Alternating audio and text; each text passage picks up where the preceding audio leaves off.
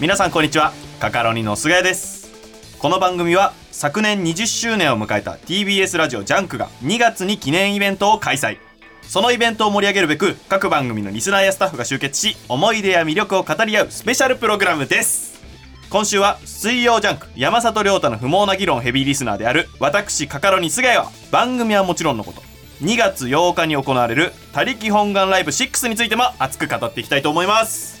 そしてですねもちろん私だけではございませんこの方にも来ていただきましたはい、今日も健やかほがらかにカニ里中ほがらかです。よろしくお願いしよろましす。くお願いしますお願いします。はじめましてです。はじめましてですねでもなんか、はい親近感がもう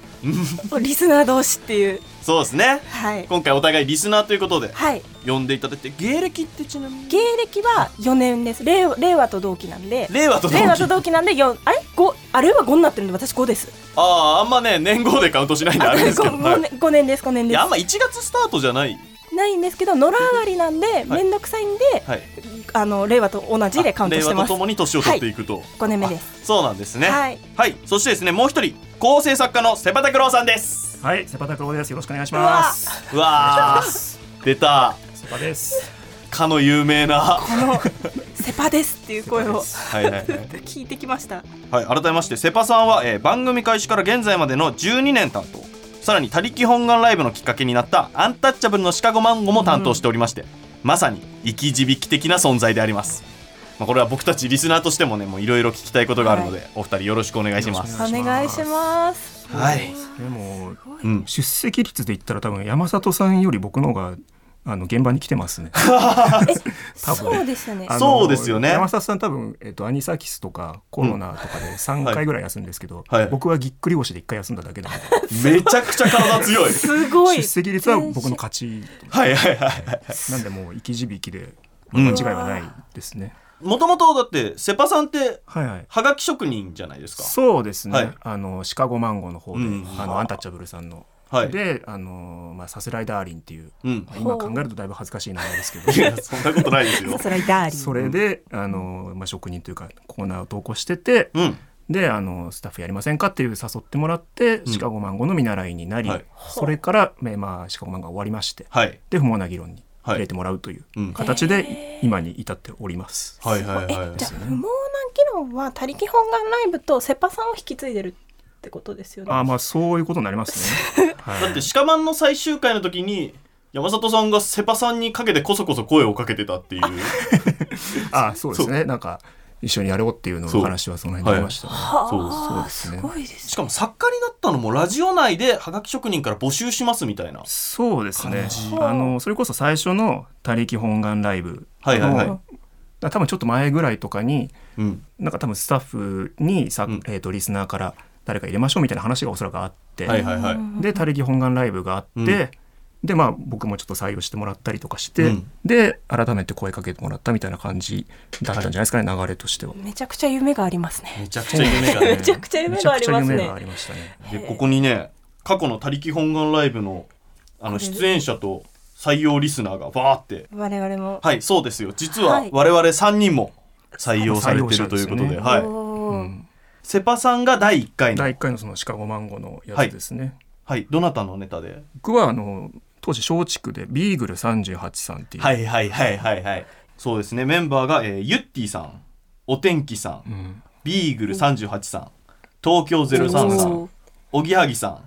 ブーマーさブーマーさんんアンタッチャブルさんというそうですね。ねセダンカイさんいなくてアンタッチャブルさんなんですよね。当時初はそのアンタッチャブルさんのシカゴマンゴシカゴーマのンゴー企画だったのでねはい回えあの採用リスナーのうん名前に、モチビルハゲ太郎さんが二つ入はいっはいはいてるんですけど、 えあのモチビルハゲ太郎さんってだってえ、はいあだからそうですよねそうですよね。今ハライチのタハラーイチンのでターンすごいやってますねはい作家をされてるモチビルさんも当時はがき職人でシカゴマンゴーのまあ職人だったんですよそうですよ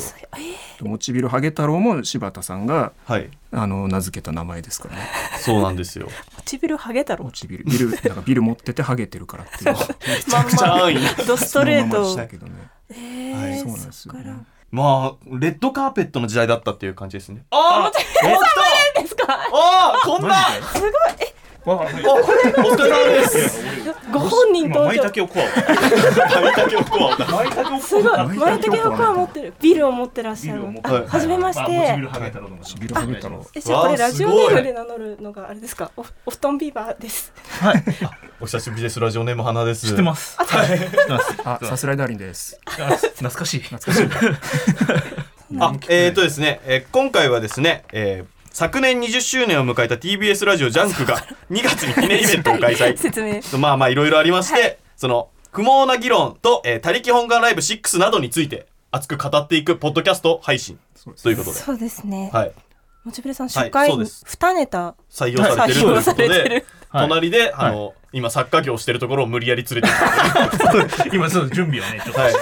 い。はいそう俺アンタッチャブルさんと、いつはいもユッティさんですよね。はい、あ、はいあそうですそうですはいそうです当時、はいあの僕この第1回見に行ってて、はいあ。会場にですかそう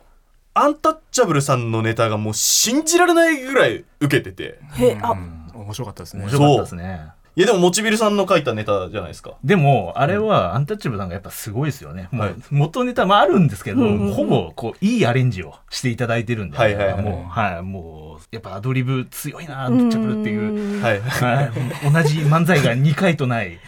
あの感じをすごいうんうんうん堪能できたなとそう思いでまもしたけどそれめちゃくちゃ羨ましいっすよねアンタッチャブルさんの漫才を台本と本番の違いで楽しめるのをあ確かに採用された人だけっすよ確かにねそれそうですね「他力本願ライブ」って自分の書いた台本と、あれあここがこうなったあここがこういう感じになるんだみたいな、うんうんなんか楽しみ方ありますよね、はいはいはいそ確のか書にいたものとね実際にできるものの違いみたいなプロの手腕みたいなのがだから僕も実は第2回で、えー、と東京03さんと南海キャンディーズさんで2ネタ採用していただいてるんですけども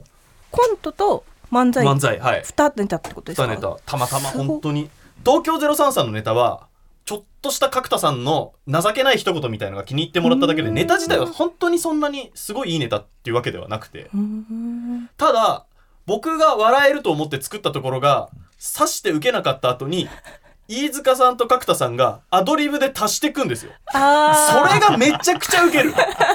ー嬉しさと悔しさそとう昼夜2回公演で夜はさらに受けるようになってるっていうあーすごいですねいやもう瞬時にネタに命が吹き込まれるってこういうことなんだっていう、でもそれも台本あってのアドリブですからねその土壌が用意されてるっていうそのい土やいや壌を作ったのがむしろ台本は縛りだから俺のはいやいやいやいやいやだっそてう今もう見直しいっいて当時のい台い縛本りだったんそうですでよすね台本いただ当き時のまし台たね本をね当時の今プリントアウトしてあってあそこにありますかねやっぱ恥ずかしくてちょっと見れないですね確かにね昔のネタってねそうだってもう何かその思い出されるものがあれば10年以み上た前いってなことですもんねにそうですね2012年ですもんね10年前うーんこの時はもう芸人さんだったんですかこれもあんま言いたくないんですけど、はい芸歴半年ぐらいであーへえそうでももうフリーだし事務所にも所属できなかったししんどいかなっていう時に「他力本願ライブ」で俺がオチだったと思ってるところにさらに足してくそのプロの芸人さんを見て、うんあこうやってネタって作るんだっていうのがもう一個勉強になって、その後に、まあ、ライブとかでちょっと勝てるようになって渡辺エンターテインメントさんに所属されてもらったっていう経緯があるんでおーある種すごい転機みたいな感じなんですよ。たんだここはへえ里中さんははい。あ、でも私も、うんあの出した段階でははいちゃんと芸人にはなってなくて、採用ですって連絡が来た時に事務所に入ってたみたいなあ微妙なそうなんですよ時によの感じだったんで一、回私確かギリギリその採用連絡いただいた数週間前に事務所入っちゃったんで、はいあの辞退しますって連絡したんですよマジで確か一回、へでもそしたら「いやいやそんなの関係ないんで大丈夫です」って広重ディレクターさん とやり取りがあってははいい、やっていただいてで私空気階段さうんんのネタを、デリヘルのネタをはい確か、い、い やや覚えてますいや いや本当これにいいネタ本当にいいネタへめちゃくちゃ面白いでもあの私これそうなんですよねちょっともぐらさんが、うんこいつデリヘル行ったことねえくせにデリヘルのネタ書いてるなっていうのを台本を読ん であのなんか感づくっていうのがあ細部がやっぱりそのデリヘルの多分書式に合ってなかったんですよそでう分かって読ないんみたいだな時にこいつは多分女だって思ったらしいんですよ女ってこともバレてたんですかで疑うようなこと確か言ってたと思います、うん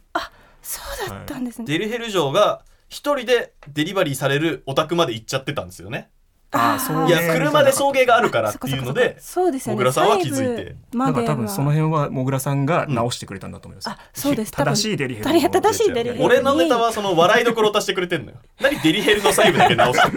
やでリヘルも交渉を。そうですでも私ちゃんはとしたんですそれを見てあええ自分のその経験談とか知ってる設定をやらないと、あボロが出るんだなって思ってあーその その後から自分に書くネタは、自分のバイト経験とかちゃんと知ってる経験を生かしたネタを書こうって、はいはいそのデリヘルのもぐらさんの推理があって学びました ちゃんと、すごいですねはい、知ってる設定のネタを書こうって思いました、 じゃあもうモチベルさんも聞きますけど、モチベルさんってどういう経緯で作家さんにいなやったの気になりますえあ僕はせっかくなんあれですよはい渡辺エンターテインメントの養成所をやっててそこでサッカーコースがあるんではい入りましたその時はまだはがき職人そうですそうですはいはがき職人だからそれこそあれじゃないですかシカゴマンゴーが終わった時ぐらいにはいはいはいなんか出待ちしてそれを報告した覚えがあるので入りましたあーえー TBS ラジオの前、はいそうですいました、はい俺そこあいたよね一緒にいましたよそうだね一緒そにいたよねうそういた と思うラジオの出待ちしたそうそうそれで一人一人なんかねさあ雨握手雨が吹きしししきる中ちょっとね小雨が降る中みんな一人一人と握手してみたいなへーそうそうそうそんなんがあってねでも吉野吉野まあ吉野君って呼んでるの僕だけかもしれないですモチビルさんあのモチベルさん本名本名言われ吉野本名け ど、吉野君はでもすごい有名だったじゃないですか。やっぱシカゴマンゴーの中でかなり。だけねいやいやいやいや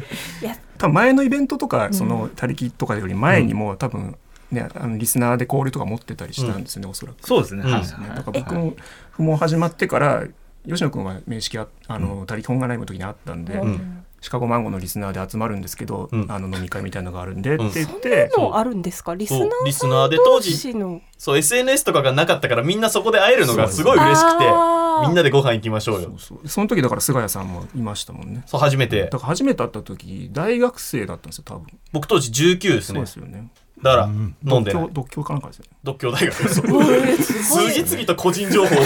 や俺はいいんだけど芸人で実家が独協のそばだったんそうで、その話なんかデーしたタんがそうその話細かいしましたねそうですね僕はだってそこで知り合ったはがき職人とアマチュアで一回 m 1出てるんでえコンビ組んでそうまあユニットじゃないけど一回ちょっと出てみようかって言ってあーすごいですそうねあの子としてから人口がかゆいっていうはああ、がき職人とそうなんですね。そうその二人で出てたんですね。そう不毛でも読まれてますよね、はいあのトラベリングあのトラ替えベリング歌のか替なえ歌ありましたね。あやっぱ他力本願ライブの採用のリスト見ててはもい有名リスナーさんというかなんねか懐かしいはい時代を彩るはがき職人が、だから第1回で東京03さんのネタで呼ばれたアマチュアダックスフントさんが当時15歳ですよね中学とか15歳で03さんのネタ書くってすっごいですね異常ですよね以上今もたまにラジオとかで名前聞きますけどあじゃあずっと書き続けてるんですねそうそうそうそうそうはいまあ芸人になった人とかもいたりうんねえあなたの肉野菜も毎日ジャンクで読まれてましたもんね。これああ、あなたの肉野菜さんは強かったな。多ど分こでも聞いたかな一番なんかその若手の名前とかよりもあなたの肉野菜が一番オンエアされてたと思いますよ、うん、あの必ずテレ言ビいや出ラジしオてから聞こえる一番多い単語だったと思いますね。バナナそうですね一瞬あのバナナムーンの作家さんあーこの後芸人一回なったんですね、モグラバンクっていうそう、はでその後ちょっと芸人辞めて作家さんになってバナナムーンに入ってたんですよね、そうですね。パッション原なんかもう今はい芸人ですけど、芸人ですよねパッション原がネタ読まれすぎて、あの。黄金伝説でザキヤマさんが普通にパッションやらさんのことパッション原って呼んじゃってるって いうあ原さんの 方が頭に入りすぎちゃって逆転現象が起きた逆転現象本当だ初回も2回目も採用されてますねあれですもんね一一ネタ書く労力いかついからうねんそう一ネタでだから最後の候補みたいなところに残ってて惜しかったみたいなのはあやーっぱりあって、なんでだかでそれこそ里中さんは、うんその「他力音楽ライブ5で」はいえー、と空気階段のネうんタそうですね採用になりましたけうど、ん多分この前の4の時も送ってくれてたんで、はい確かもう三三がうん音源で聞会場のチケットは取れなくて、はいはい音源で聞き始めたのが3からで,、で4から書いてみようって思って、で5で採用 はいでも4の時も、はいあの最後の候補には入ってたんで、えーはいえ僕すごい覚えてて、後ろシティさんの多分ネタのおお中入って後ろシティさんあでも私4うんウシラシティさんのあのとんかつはいはいあれ面白かっのたですね均衡を保つネタがめとんかつなんかとんかつうんうとんそうですよねありましたよね、はいなんか揚げあの物浮気調査みたいなのをしてそたうでらすそうですえー、と奥さんが、うんあの浮気じゃなくてなんかとんかつをすごい揚げてた揚っていげうてて、はいはいはいっていう、まあ、これだけ聞くと意味わから意ない味んでわかすんなけどいなんか世界のそのととんんかかつつのの均衡を数を守るた均衡めにを守るっていう、活動してたみたいなネタがであっもてこのマリンパークのネタだったんですけど、これはあのその後の後ろさんの単独でやってましたねへえすしかもごい一番最後のネタでし一番の最た一後番もう鳥のネタなのいやでもあれめちゃくちゃ面面白か白っくてたんでそすよ。でまあそこはもうなんですかねラジオのリスナーさんじゃないわけじゃないですか、はいはいはいだけどめちゃくちゃやっぱり単独ライブでも受けてましたね、わあすごいへえ本当にいいネタそういうのが生まれる可能性もあるうんライブですね、すいませんあのちょっそうとですよねあのすいませんすいません上の人間からモチビルさんがそろそろ本業に戻るようにという すすいません、ちょっと、作家業務今後、この後あるので、ははいい、すいません、失礼します。いませんありがとうございました。あありがとうございました。また飲み行こうね行こうね。あじゃあぜひ俺もお願いしあまーすちまょっとたお 行きましょう願いします。みんなで待ってください。 リスナーの会。ねえええはいじゃあちょっとジャンクの普通にラジオの思い出というか、そもそもラジオ聞き始めたきっかけは私はその、やっぱ聞き始めたのが遅くって、はい最初社会人働いて図書館で1年間働いたんですけど、ちょっと立ち上げスタッフになって疲れちゃって辞めうんて1年間で、でその後ダラダラしたり夜更かしする時間がうん増えて、なんか MD ウォークマン持ってたんですけど、それにどうやらラジオマークがついてるぞってことに気づいて、はうん周波数を適当に100って入れて MD? MD ウォークマン MD じゃない MD MD, じゃないですねじゃないですね MD 入らない ですねそのサイズウォークマンといえばウォークマンです MD になっちゃってます。すいません ウォークマンの世代だな ウォークマンのはい周波数100って適当に入れて、そこからなんかちょっとずつ下げてっていじってたら、うんなんかあれ聞いたことある人間の声が聞こえるってなはいって、はい安住さんの声だってなっはて、いはいはい適当にいじってたらなんか安住さんの声に周波数が当たって、うんでそれ聞いててその内容聞いて、うんあファックス送ろうと思って送ったらそれが読まれてへえってなりすぎてそ初っの端のやつちょっがとその勝手に周波数を合わせて人の声聞こえてきて安住さんでで今ファックス出したらそれが読まれた声がここから聞こえるっていうなんかはいはいはいよくわかんなういん距離感、うんメディアとのこういう聞き方もあるんだって思ってうんはいはいは感い動しちゃってでそっからラジオ聞き始めてでそのまま夜のジャンクとか深夜ラジオも聞くようになってっていう流れですね。じゃあ聞き始めるタイミングと、その投稿が読まれるタイミングが同じみいな同ことじでしたで私最へ初ー結構ファックスとかはいはいで出してファまッしたク。スねファックファッスクス多で出して分た不んだ毛な議論もはいあの持ってきたんですけあどえすご当い時出してたファックスうわ持っててえー、いこれ多分ー原画じゃん山里や本当っすねのおた原ん画山里亮太不惑の4です可多分愛いイラスト付きなでんかへー山里さんがナウシカのミトと同い年だみたいなあト確かにークをしてお誕生日の会があってうんうんうんでそれに関連してその山里さんをミトのコスプレさせたイラスト描いてファックス送ったりとかはいしてすました。ファックスはだから、うんファックえスその時ってどうでしたファックス送ってくれよみたいな言ってましたいや言ってなかったです勝手に私がファックス深夜に送ってて、でもやっぱイラスト付きで送るとなんか、あイラストでこういうの来たみたいなのはいとはいか触れてくれたりとかはしてましたね、えセパさんはきっかけはーラジオはい聞き始めた、うん最初うーんと、まあ、中学生ぐらいの時にラジオ自体は聞き出して、んそれはうん、えっと、当時、えっと、団地に住んでたんですけどあ一緒ですあ本当ですかなんかまあちょっと狭い団地だったんで、で姉がいるんですけど5個上のう。んでテレビがその、まあ、子供部屋のテレビみたいなのがあってで5個上の姉だともうほぼ独占してるんですよテレビを。ああまあそっかじゃあ自由になかななか見れなくて、うんなんかビバリーヒルズ青春白書とかやっぱずっと見てる姉は。なるほど まあそれはそれでまあ面白いは面白いんですけどちょっと自分が好きなのもなんか、うんじ選んでなんかこう見たりしたいなと思った時に、ラジオは別にイヤホンしちゃえばうん大丈夫なんで、でなんか当時ボキャブラとか多分やってたんで、はいはいそういう芸人さんが出てるラジオとかを聞こうと思って、んで、えっと、宮川勝さんの「誰なんだお前は」っていう番組があったんですけど、夜ですね多分夜帯ワイド みたいな感じで、うんで、いえー、と日替わりであの芸人さんが、えー、とカイジャリさんとかはいはいはいえ当時ー。まうわだとか U ターンさんとか多分出てはいてそういうのを聞き出したのが多分ラジオ最初ですね。あなるほど。でジャンクはもうちょっと高校生ぐらいになってから、はいその時はもう団地から引っ越して、はい自分の部屋を持ってて、はいでそうすると夜も別に何時までも起きてても大丈そう夫でだすってねなっうんて夜更かしし放題でその時に最初は、えー、と愛子さんが好きだったんで、うんはい愛子の「オールナイトニッポン」聞いてたんですけどはい。その僕の住んでるところがうんすごいなんか日本放送がすごい入らなくて、半半分ぐらいもう雑音だったんですよ、はいはいはい。でそうするとやっぱちょっと聞きづらい部分もあるし、愛子さんは好きだから聞くけど、うん他の曜日はなかなかそこまでの愛がないかわからります。聞けないなみたいな感じになってた時にいろいろ調べて TBS ラジオもうんお笑いの人のラジオがやってる、はいはでいサマーズさんがやってたんですよ、はいいであ内村プロデュースとかすごい見てたので、あこれはちょっとサマーズさんを聞こうっていうのうがんジャンクの最初かもしれないですね、はいへーそこからもう芋づる式に他の曜日も聞いたりとか、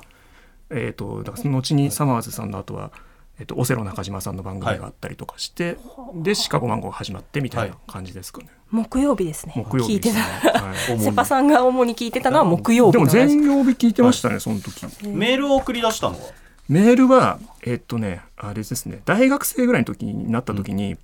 電車で友達と一緒に帰ってたら、友達のカバンになんかそれこそ缶バッジがついてたんですよ、あノベルティノベルティなんですよなんか棒人間みたいな絵が描いてあって、なんだろうこれと思ったら、えっと爆笑問題カーボーイって書いてあって、はいはいはいはあれだ缶バッジだあのいつも番組の最後に言ってるやつだ、言言ってるやつだってるやつだと思って、うんあ本当に送ってもらってる人がいるんだと思ったんですよ。はいうんうんうんっていうことは現実だからい。現実だから。確かに架空のもんだとそう思なっんてですよる節があうんる。で、すごい現実だって思うんですよ、現実ね、読なまんれでた瞬間ねびっ。くりするんですよ本当にそんなことある距んだ離って感に、っていうのがあって、で自分も送ってみようみたいになって、でもそんででも読まれなかったんですけど「シカゴマンゴー」が始まった時うんに最初の放送に送ったらはい。読んでもらえたんですえよ、ー、第一回。第1回の時にすごい全然内容も覚えてますけど、はいなんか大学生だったんでその時、うんえー、と大学のなんか先生にあの僕関根って言うんですけどん名字、関根は話しづらいねって言われたんです、はい。先生大学で。大学の准教授に言われたん 準ですけど教授。はいそれをあの送ったら、うんあのそれを読んでもらえて、はい話しづらいねって言われましたみたい な悲しい爪。こんなやつしか聞いてないのかみたいな感じで確かに。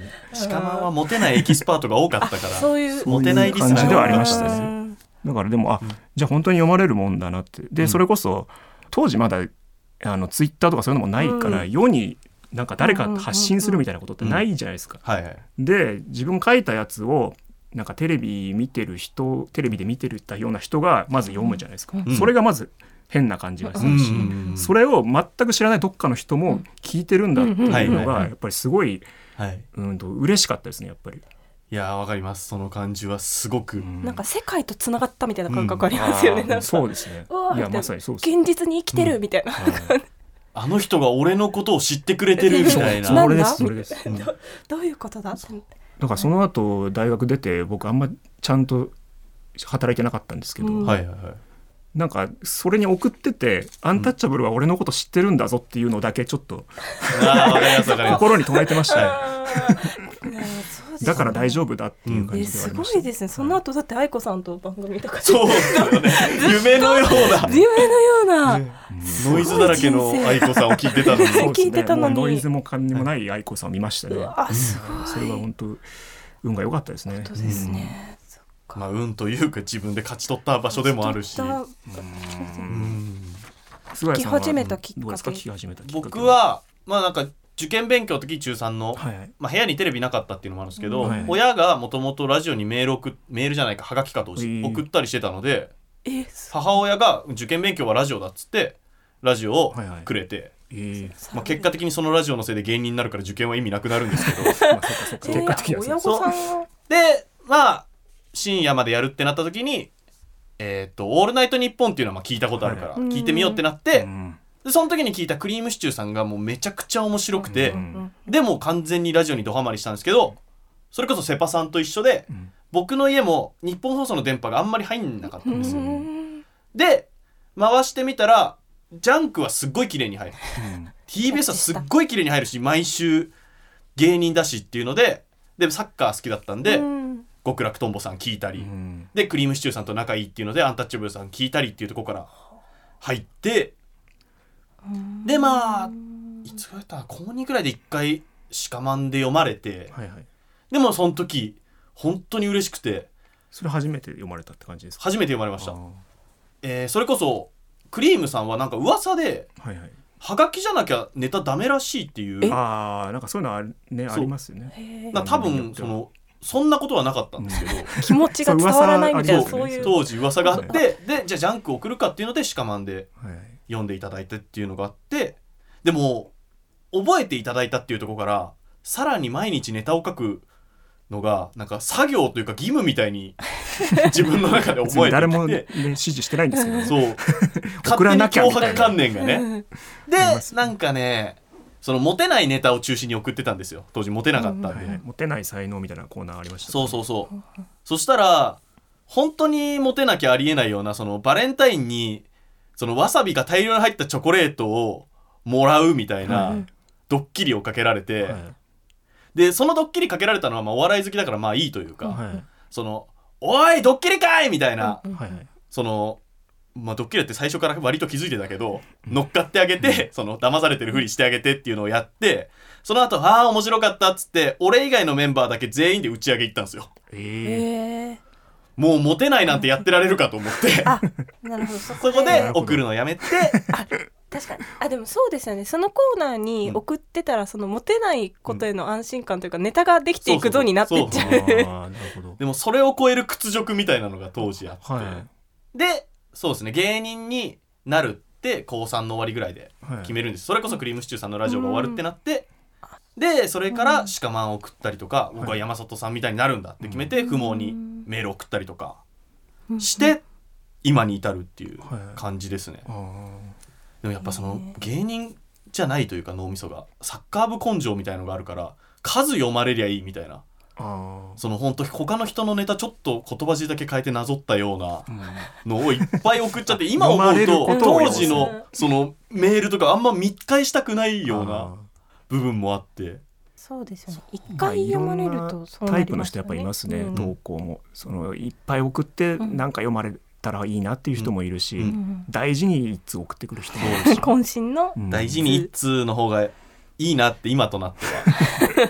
そうですね思うというか数じゃ誰だと、なんか考えたりする仕事とかをちょっと目指してる人はそっちの方がいいかもしれないですね。うんその要は大事に一通送るってことは自分の中でふるいにかけてるっていうことなんで、うんその作業ができるかできないかってやっぱりはいはいはい大きいと思うんでうんうんうん確かにね結構確かに